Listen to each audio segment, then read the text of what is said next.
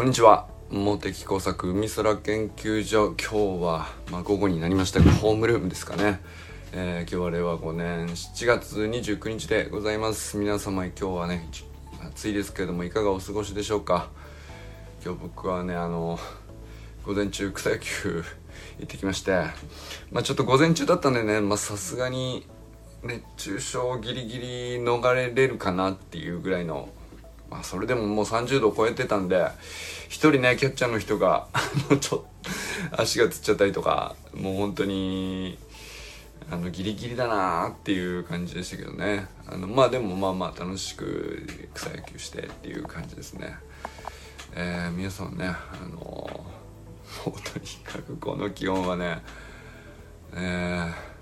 ー、お気をつけください本当に。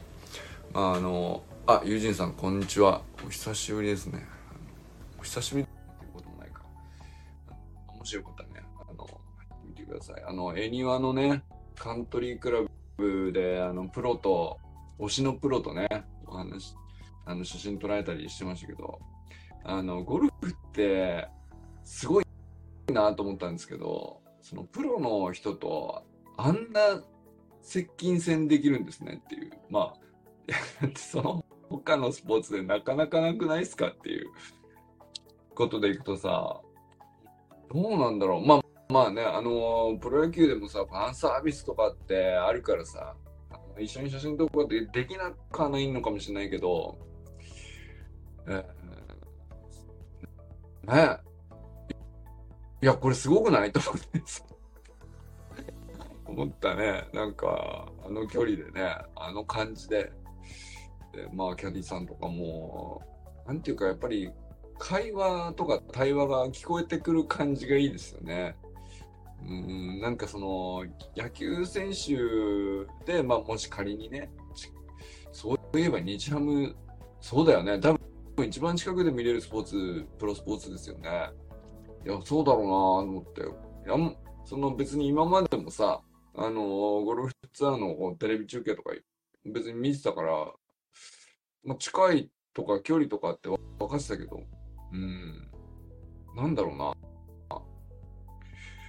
あの、友人さんの写真で一番今日そう思ったかな。あ、ちょっと待って、これすごいんじゃないって思ったね。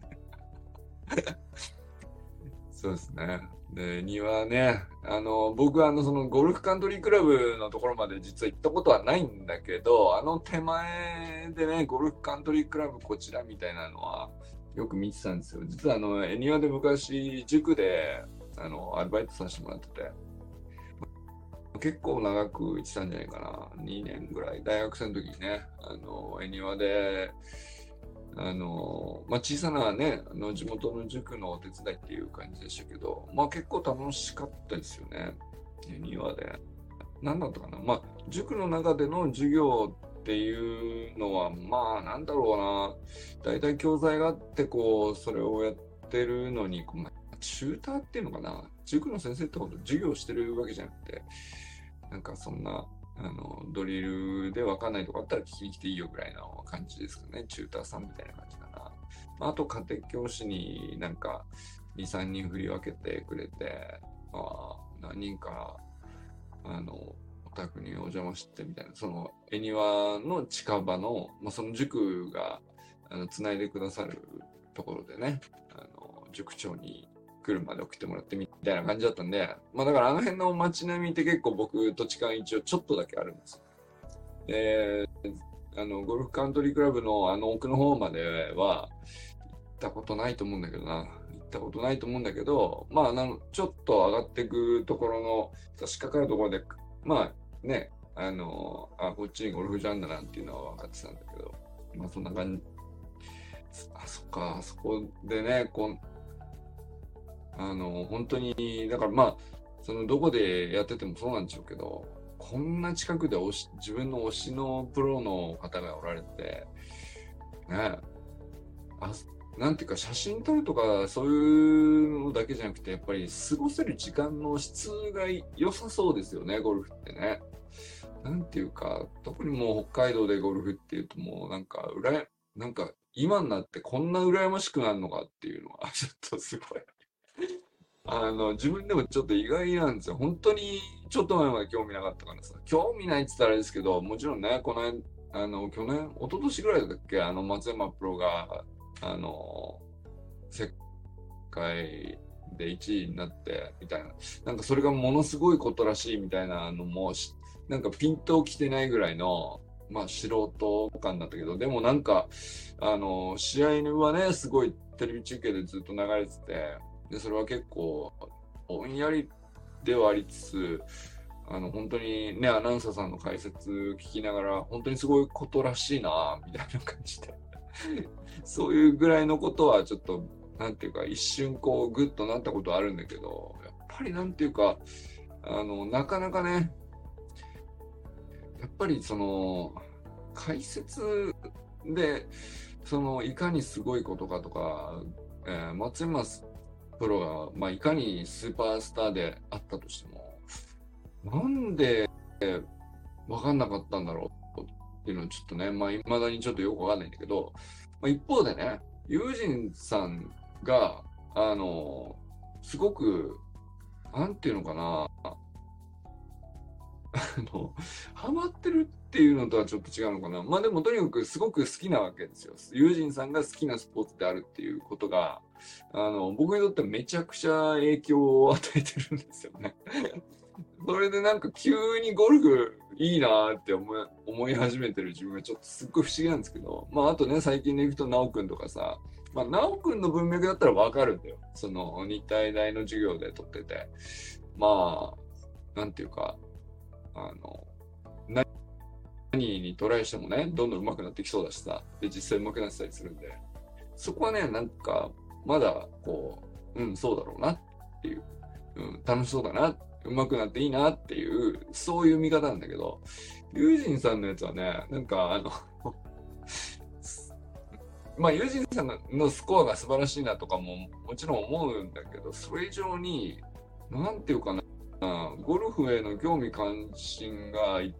全然こうちょっと今までと、うん、入り込み方がこう僕はちょっとね、影響の受け方が全然違うなっていうね。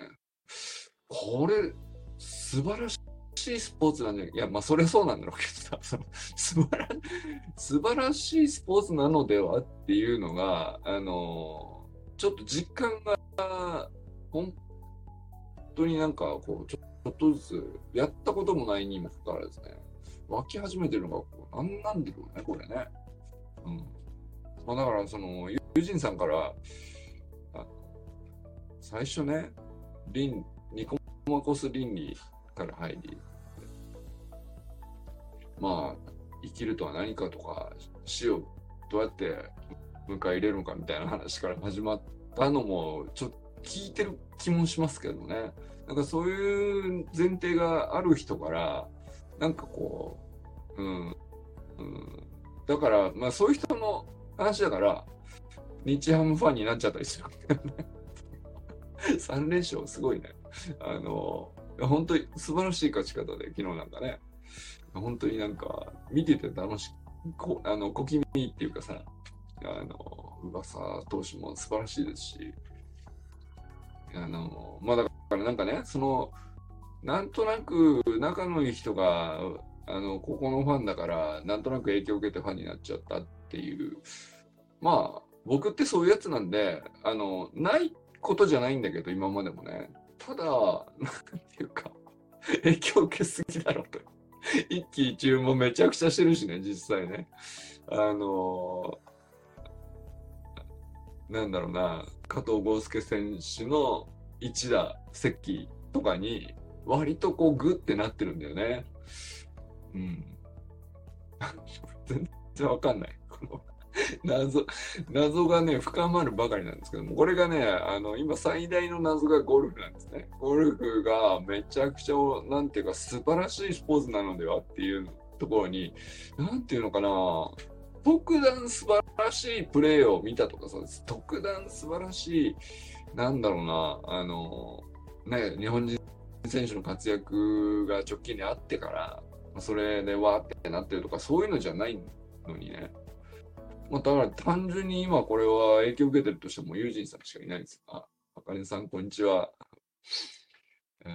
ーいかがお過ごしですか？まあ、とにかくね、あの、まあ、この一週間もやって、なんかいろいろ喋ってて思ったけどさ、やっぱり、サロンメンバーから著しく俺影響を受けてんなっていうね。なんだかわからないけど。これさ、いや、ありがとうございますって、まあそうそう、なんか、まあお互いね、何かしらこう、サロンメンバー同士でこう、影響を与え合うもんだとは思うんだけど、うん、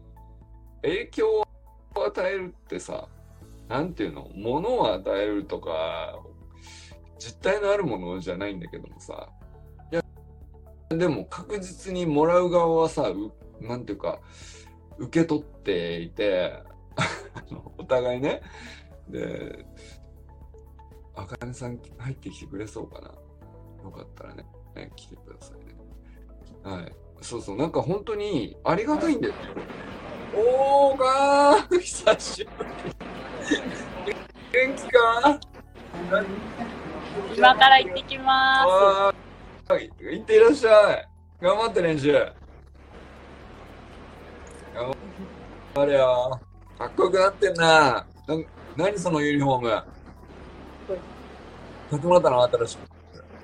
ちょっと音聞こえづらい？これ、動くとして。なんで？ちょっと待ってて。これ、ちょっと持ってて。あ、持ってきた。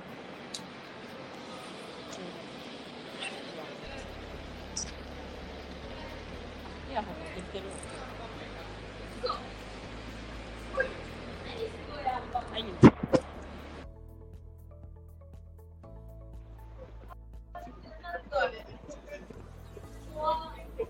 ける？押せる？聞こえてる聞こえんの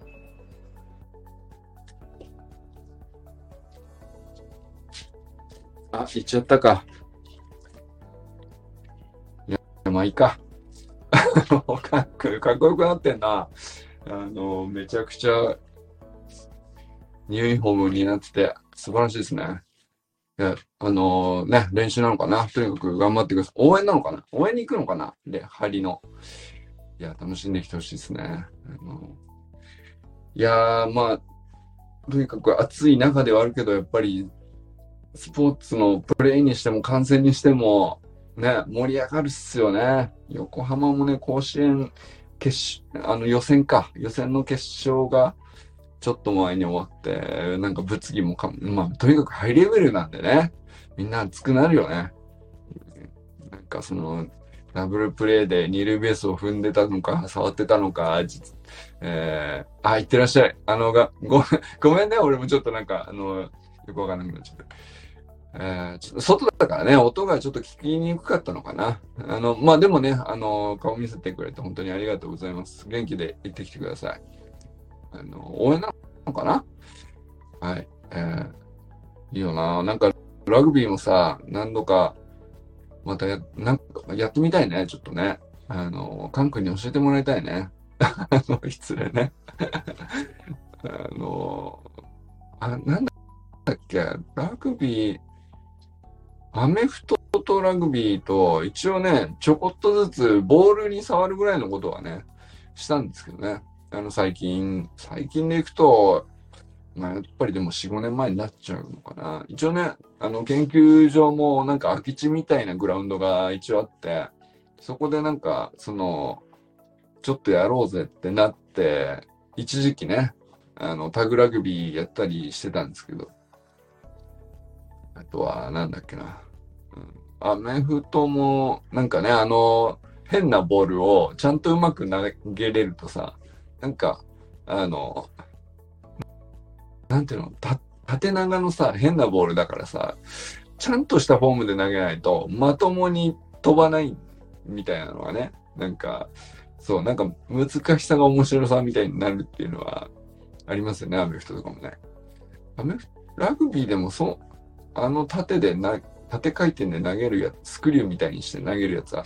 やるんだっけ？なんかまあ、ラグビーのパスはね、まあ、とりあえず押し出すみたいな感じだったから、まあ、難しいといえば難しいのかもしれないけど、とりあえずなんかミニゲームぐらいのことはね、割とそこそこ楽しんで遊んだりしましたけど、あれもね、なんか今あれだよね、その、改めて走りの学校のスプリントをやった状態で、そうそう、アメフトね、回転の、回転の書き方めっちゃむずいですよね。そう。まああれもでもなんか、あの例えばなんか野球の選手とかも肘とか肩とか一回壊しちゃったりするときって、なんかフォームの矯正にすごくいいみたいなことをよく聞きますけどね。なんか僕もだからよく肩肘、まあ肘は最近ないんだけど、まあ肩も、なんていうか、まあ壊すような投げ投げ込むようなことは全然ないんで、あれですけど、まあでもやっぱり今でも張ったりはするんでね、なんか、まだまだなんかもうちょい、うん、長く楽しむには、フォームの改善の余地あるよなと思うと、まあ、アメフトまで綺麗にいかなくてもいいかもしれないけど、その、ああいうボールでちゃんと綺麗に投げれるフォームを、あの、割とゼロからちゃんと1たす1で勉強するっていうのは、あの、なんて言うんでしょうね。長くやるには、あの、やっぱ競技またいでいろいろこう、やってみると分かることがあるんですよね。あれな、なんかすごい不思議なもんなんですけど、なんかずっと野球だけやってると、なんかフォームを良くしようと思ってても、元の、なんていうのかな、小さい頃から染みついちゃった癖みたいなことからさ、抜け出せないんですよね。あの、まあ、仮にビデオ撮ってて、あの、やっぱこうなっちゃってるからこうしようみたいなこと毎回毎回思いながらやったりしてんだけど、うん、言ってもものすごいむずいんですよね。で、なんか癖から抜け出すのにすごく球数を投げなきゃいけなくて。でもその球数を投げるとこっちのか、その悪いフォームのまんま、えー、球数を投げるってことになっちゃうから、肩が減っちゃうみたいな、この 矛盾の中でさ、全然その、うん、まあこれ以上投げない方がいいなってなって、やめると結局フォームが治らないっていう、この矛盾の中からずっと抜け出せないんだけど、まあその時になんかやっぱりよ、他のスポーツで、まあバドミントンのね、あの、振りが似てるとか、あとはバレーボールもそうですよね。アタックじゃないですけど、あとはアメフトのね、縦回転だとか、まあいろ、なんでもいいんですけど、あの、まあ似た動きで合理的な動きでなければ、むしろできない、なんていうか、できないっていうジャンルあるじゃないですか。で野球のボールって多分その、僕みたいにフォームが変でも、あの、投げれちゃうんですよね。で、投げれちゃう上で、あの、数をたくさんやっちゃうから、負担が蓄積してって肩壊しちゃうっていうことなんだけど、まあ、それを肩壊さずに、こう、長く続けるには、あの、野球以外の、なんか別な競技でも、近い動きで、合理的じゃなければそもそも一球たりとも成立しないみたいなさ、そういうのをこう、体験すると、あの、癖から脱出できるっていうか、染みついちゃった癖から。それがなんかね、あの、面白いとこですよね。だからなんか多分いろんなことをやりたくなるんだろうなと思ったりしますね。だからなんかね、今日もその草野球やってて思ったんですけど、バスケットボールをね、さっきね、ぼっちでこうなんかずっと入んないシュートがちょっとずつ入ればいいなと思って、あの、近くのね、体育館で、あの、まあ、小1時間ですけど、まあ、ただただシュート打ってるだけで、まあ、本来のバスケットボールっていうゲームの面白さには、まあ全然その、なんていうか、そこに行こうという気にならないぐらい全然シュート入ってないんですよ、実は。あの、入ってるとこだけ切り抜いてるから、あの、ほいほい入ってる、すごい上手い人感でたまに見られると、若干心苦しいんですけど。そうそう。で、為末さんそれ言ってたんだよね、実は。その、為末さんがビボットチャンネルの、あの、対談でお話しされてたんですけど、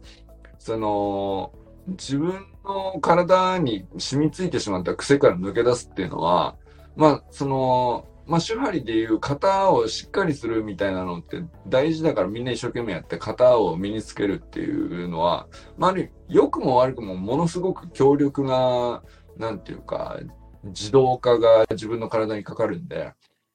あの、まあ、基本ができていった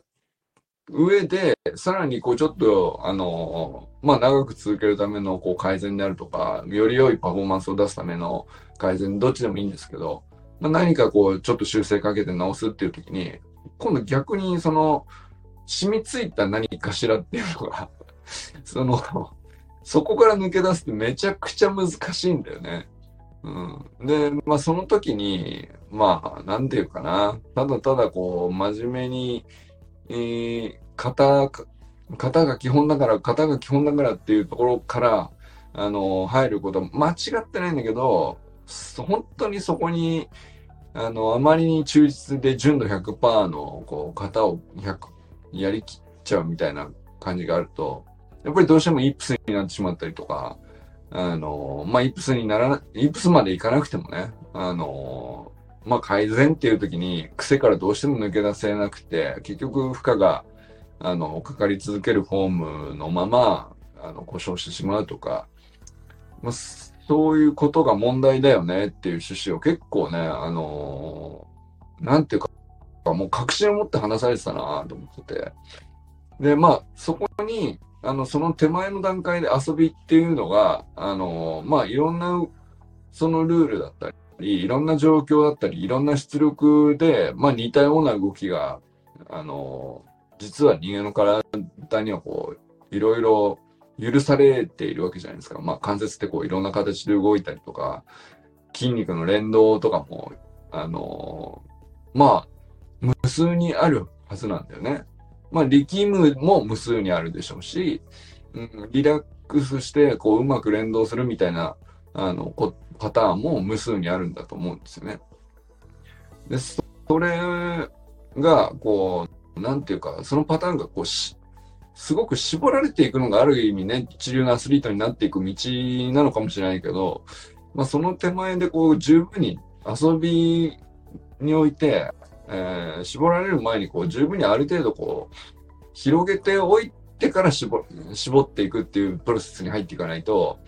まあいろんな不都合を結局長年積み上げていくとどっかで起こしちゃうよねっていうことなのかななっていうふうに僕はね、あの動画本当に眼蓄のある素晴らしい動画だなと思ってて何回も見てるんですけど、まあだから、あの、あの、僕が聞いた時は、その、為末さんのね、遊びの部分のところっていうのめちゃくちゃ響いたんですよね。いや、確かに。確かによ、何十回とかわかんないぐらいさ、あの、一人で動画見ながら確かにってずっと言ってたもんね。いや、でも本当面白い、まあ本もね、実際今ちょっと、あの、途中までしか読んでないけどさ、あの、本当素晴らしい本で、熟達論っていうね、あの、まあ、遊びがあって、えー、まあ、基本っていうものが、まあ、ある特定のスポーツ、特定のルール、特定の、まあ、型のようなものを身につけるっていう、その、それも多分、いくつかのスポーツを、いろんな形でこう、経験する時代があって、そこから、まあ、絞る人は絞っていくんでしょうね。で、まあ、大概の場合は中学校の部活あたりが、あの、絞り時になるんでしょうけど、早い人はね、小学校の時から、例えば、周平さんもさ、あの、少年野球のコーチをやってるっていうのは、まあ、その少年たちは、あの、まあ、まあの時間を野球で絞って過ごしてるんだと思うんだよね。まあ、野球やりながら水泳やってるっていうのぐらいだったらまああるかもしれないけど、野球やってバドミントンやってバレーボールもやってバスケットもやってるっていうことは多分なかなかね、あの、野球って拘束時間長いからさ、あの、で、まあやっぱりちっちゃい子には難しいんだよ、どれもね。あの、そこそこに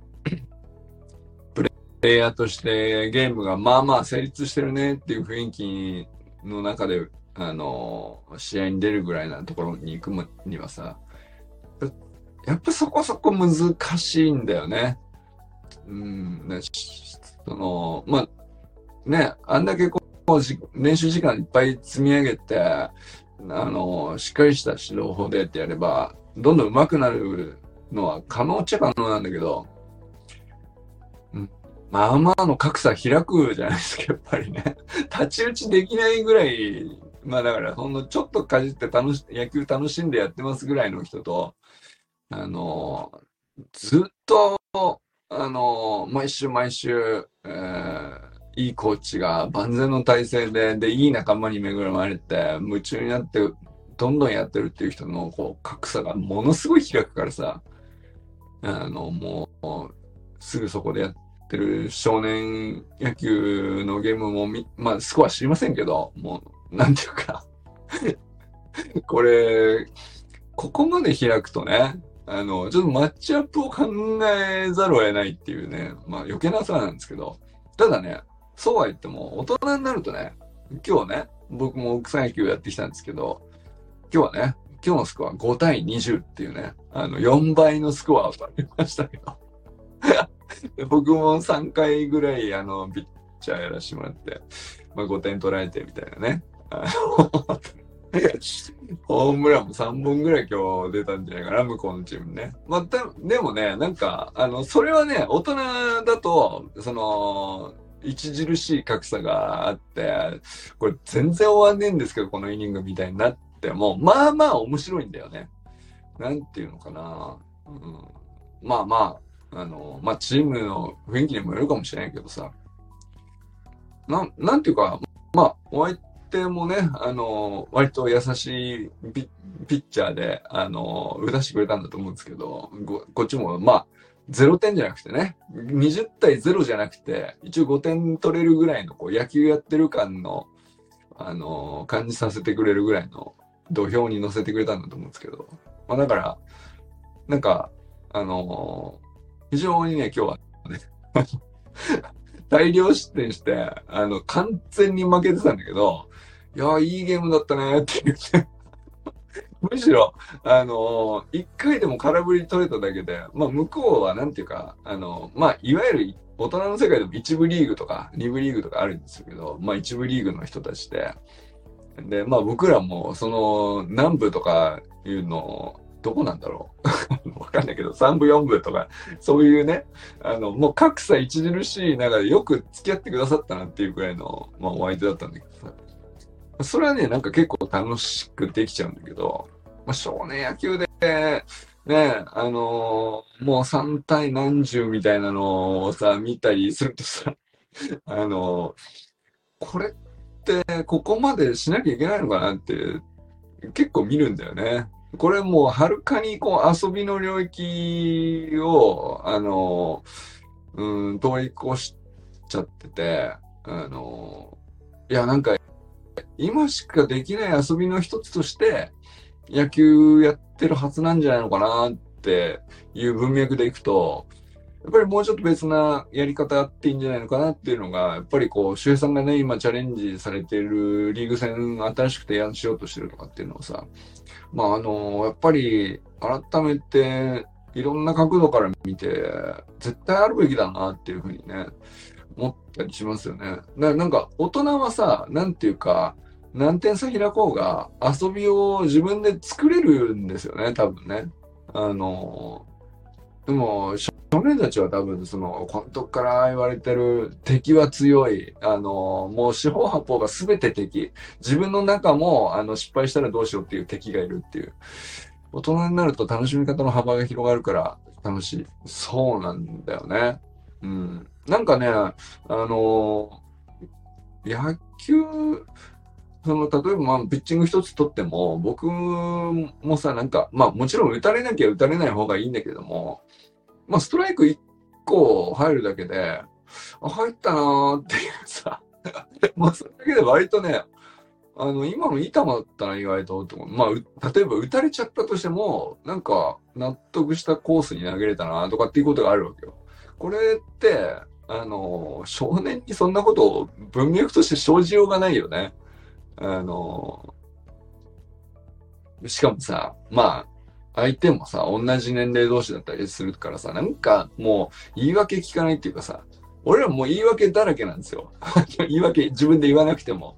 あの、お相手はもう20歳下のさ、あの、フィジカルモンスターたちで、こう、高校野球からまだ10年経ってないですぐらいのさ、あの、ムッキムキの体してたりするから。これはさ、別にもうわざわざ口に出して言い訳を言うまでもないっていうね。あの、言い訳で道み、グラウンドが満ち満ちてるから。あの、もう、そんなこと一言も言わなくても、ストライク1個取っただけでものすごい褒めてもらえるとかさ、あの、空振りとかファールになっただけで、あの、ホームランじゃないだけでも、あの、ただのヒットだったら、いや、あの、よかったよかったみたいなさ、あのナイスピッチングって言われるってね。ホームランも実際打たれたんだけど、しょうがないしょうがないって言われるってね。まあ、ほんとしょうがないのよ。もうどうしようもないの。まあ、あのー、いいところに投げたところで、あのー、相手次第ではさ、もう簡単にあの放り込まれちゃうっていうね。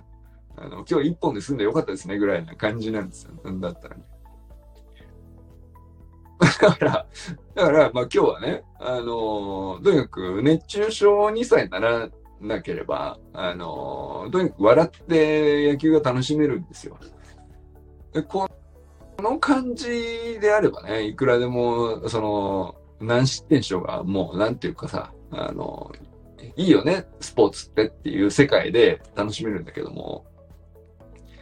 なんていうかな、この遊びとして捉えるのも、うん、まあ頭の中の技術なんだよね、これね。多分ね。あの、まあ大人の場合はですよ。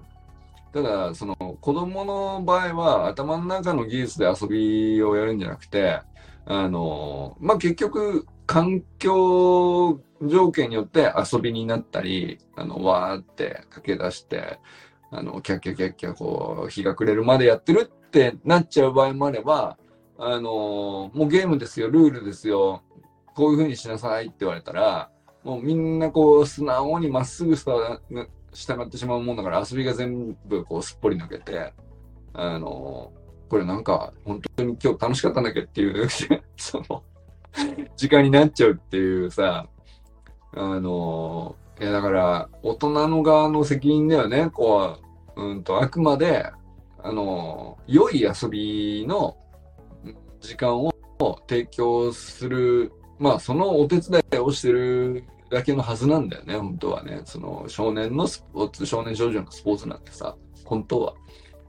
まあ、その、そういう中でも、よっぽどね、例えばなんか、あの、クラブチームの参加の、えー、小さい頃から育成するみたいな、ね、プロの参加のさ、あの、まあそういうチームがもちろんあっても全然いいし、あの、まあ地元のね、あの、広場でボール蹴ってるぐらいのところでサッカーそのなんとなく好きになったぐらいのところからなんとかアカデミーのサッカークラブに入ってあいつなんか今すごいらしいぜっていうのは夢のある話。それはそれでこう全然なんていうかいいんだけど。あくまでなんかその そうじゃないうん大多数の99%のさあの少年少女のスポーツにおいてはこれも遊びなんていうか質の高い遊びであるように、結構頑張って保つように大人がしないと、うん、うん、いけないような気もしたな、なんかね。あの、まあだから実際さ、自分、大人たちが草野球やってる隣でさ、あの、少年たちもいるわけですよ。隣の隣の球場ぐらいでね、あの、中学中学生じゃないな、あれはやっぱり小学校だろうな。あのー、帰りにね、あの、あっちでも、あっちの広場でも少年野球やってんなとか、こうでも今日も試合やってんだとか、あの、練習やってんだとかって見かけながら帰ってくるんだけど、やっぱりなんていうか、同じようなスコアが書いてあるわけ。その、ちらって見ながらさ。で、まあ、俺はこれ、その5対20っていうスコアに対して、なんかすごい楽しい一日、半日いい、いい時間だったなって言って、本当になんか、あの、ありがとうございましたってごご挨拶した相手のチームの方にもさ、なんか本当に、あの、相手してくれてありがとうございます。すごいリスペクトしてさ、丁寧に扱っていただいてみたいなさ。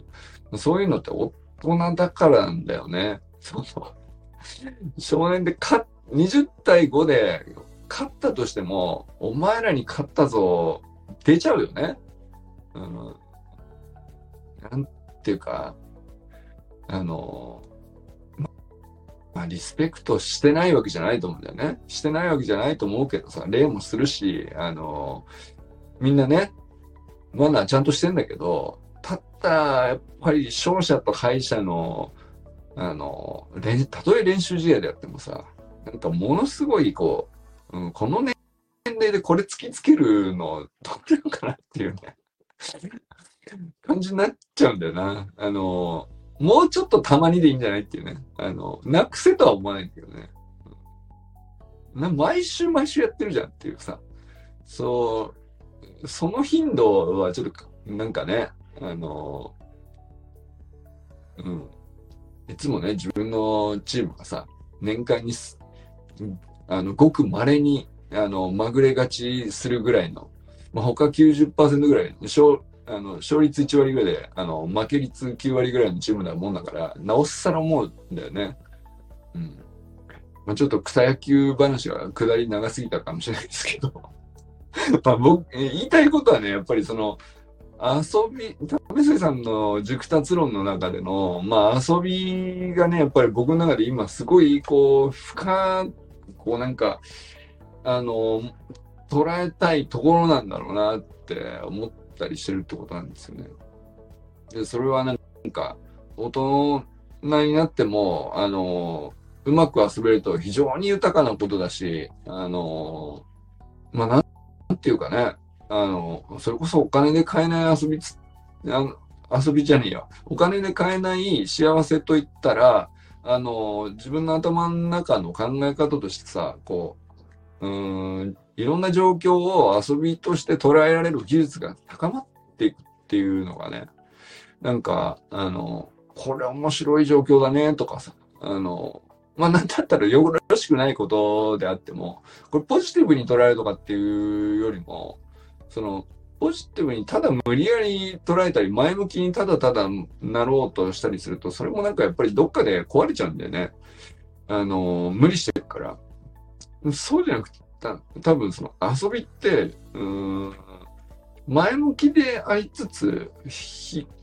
まあまあだから悲観せず前向きでありつつも、なんかこう、力みがないっていうか余白があるっていうか、うん。まあ遊びって本当面白い言葉ですよね。なんか遊びって言うだけで余白っていうニュアンスがあるしね。うん。なんかその、泳がせる感というかさ、あの、まあその、時間軸的にも、こう、未来に向けて自分がどうなるか、こう、うん、それ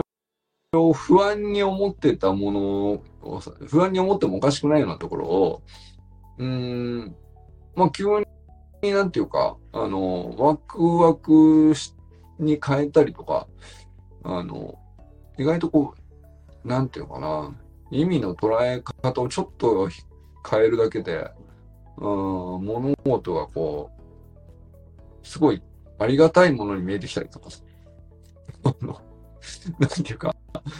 の、笑うしかないよねっていう苦笑いの、まあ、笑いも、ま、交えてだと思うんだけど、楽しみ方の幅が広がるっていうのは本当に、そうおっしゃる通りですよね。なんか、ゆうじさんのおっしゃる通りだなと思いますね。まあ、そんな一日だったかな、今日はね。あの、まあ、帰ってきたからもう、はっきり言って、あの、ぐったりして何もしてないっていうね。ちょっと、それぐらい、あの、まあ、遊び疲れた感じで、ぐったりしてダラダラしてるみたいな状況だったんだけど、これも、だから、なんか、なんか懐かしかったかな？なんかさっきね、なんかこう、家でゴロゴロしたけど、なんか、遊び疲れて、午前中からお昼過ぎまでにかけて、こう、走り切ってさ、はしゃぎ切って、んで、なんか、あの、もう残ってないですっていうさ、お昼食べたら、何にもこう、やる気もしないでし、うあの、動く気もしないし、喋る気もしないぐらいの感じに、あの、さっきなってた時にさ、これ懐かしいなっていうか、これすげえ、あの、幸せなことだなって 感じになったりしてましたね。はい。えー、ちょっとね、まあ、取り留めもなかったですけど、ご挨拶して終わりましょうか。まあ、とにかくなんか、そうそう、まあ、最初はね、ちょっとゴルフの話がしたかったんだけど、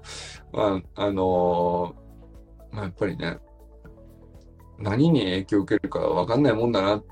とずっと思いながら、こう、わかんないもんだなじゃなくて、こう、もう、むしろはっきりしてきたな。あの、これは多分、ユージンさんが何か言ったら、俺もう、ま、ほぼ100発100中で。影響受けちゃってるもんね。これもう次何を言われて何の影響を受けるかよくわかんないけどさ。まあ、確実になんか影響を受けるんでしょうね。うんなんだろう。えー次はね、犬のえ訓練とか、あの、はってなったりする可能性あるよね。まあ今のところそのね、あのーまあなんていうか、まだ単純なね、文脈としてこう、まあやっぱり暴れちゃう子がいて、まあそういう子が、ちゃんとその、いいしつけをすればさ、まあ犬と人間の関係がいい関係になって、あのまあ、本当に望むべき、あ、モルックね。あ、なるほど。モルックね。確かにね。そうそう、だから、なんかね、それはそうかもしれない。これは、あり得るね。うん。モルック、あれ？もうその辺で買えば売ってんのかな？まあ、グーってアマゾンで買ったら買えるのかな？やってみようかな。もうユージ、ユージさんどうなんですか？やってみて、なんかちょっと試して上手くなったりしてるんですかね？モルックのぼっちでもやってみるか。あの、これなんか、サロン内投稿のコンテンツとしてはね、これ、モルックもいよいよ地味だなと思いますけどね。まあでもなんか映えなさ感が、俺はちょうどサロンにはいいかなと思ったりするね。あの、まあこういうルールだよとか、こういう競技だよとか、あのーなんかユージンさんに言われて始めたけども、何気にこれがハマらせる要素あるよみたいなのって、ちょっと、それは興味あるかもしれないね。うん、いい遊びかもしれない。藤村さんがハマってんだ。へえ。え、藤村さんって何の藤村さんですか？藤村 D ですか？あの、橋本校につけてくれた藤村大輔さん、元読売巨人軍の東類王の人ではないですね。藤村 D ですかね、多分ね。水曜どうでしょうネタでしょうかね。なるほど。なるほどとか言って決着ついてないんだけど。まあまあ、なんかその、いや、なんか、急によく見かけるんですよ、僕もね。だから人口が増えてるとか、あの、まあ流行りなのかどうか、流行りってほどの流行りなのかちょっとわかんないけど、どうでしょう藤村 D ね。なんか笑っちゃうな。藤村 D がモルックで、あの、おいおいおいって言いながら。いや、いいね。なんかあの、モルックやりながらゲラゲラしたいよね。ちょっとみんなでね。うん、あれってどうなんだろう？あの、まあ、まずぼ、ぼっちで練習できんのかな？藤村さん、ラグビーとモルックを普及してるんだ。へえ。まあ、ラグビーはイメージあるね。確かに。あ、モルックも普及したいんだ。なんかいいね。あのーまあ、推し活っていろいろありますけど、うーん、まあ、例えばまあ僕らで共有できてるのはさ、走りの学校の推し活をしてきた中じゃないですか。ここ、なんていうか、小山さん以外全員みたいなところあるけどさ。愛さん以外は、走りの学校の推し活仲間感があるんだけども、なんか、推し活って非常に、えー人生の時間の質を上げるよな。うん。なるほど。モルックを普及するとしたら、まあでも普及するとしたらさ、やっぱり良さを理解しないといけないからね。うん。こういうのがこういいんだよと。君もこういう時あるだろうと。そんな時にどうだいと。その、なんていうか、あの、まあ、誘い文句も含めて、多分自分の中にさ、あの、まっすぐに素直にこう、内側から、あの、誘いたくなるものが、言葉がさ、溢れたりするときに、なんかそれってすごいこう、豊かさなんでしょうね。気持ち的にね。うん。なるほど。モルックやってみるか。買ってみる。あの、わかった。あの、次はね、あの、ユージンさんの影響で、えーまあ、ニコマスコスリン理学、えー日ハム、そしてですね、ゴルフですね。それについて、ゴルフにまだはま、その、プレーもしてない段階で、あの、えらい影響を受けてることは間違いないという文脈から次はね、あの、早々にモルックどうだということなんで、モルック買います。はい、ということでね、まあ、この辺にしとこうと思います。はい、ということで、皆様もね、あの、暑い中ですが、あの、この後もお元気にお過ごしください。今日もどなたと笑う、この後ね、どなたと笑うでしょうか。えー今日も残り良き一日にしてくださいませ。ゆうじんさん、ありがとうございます。じゃあね、ありがとう。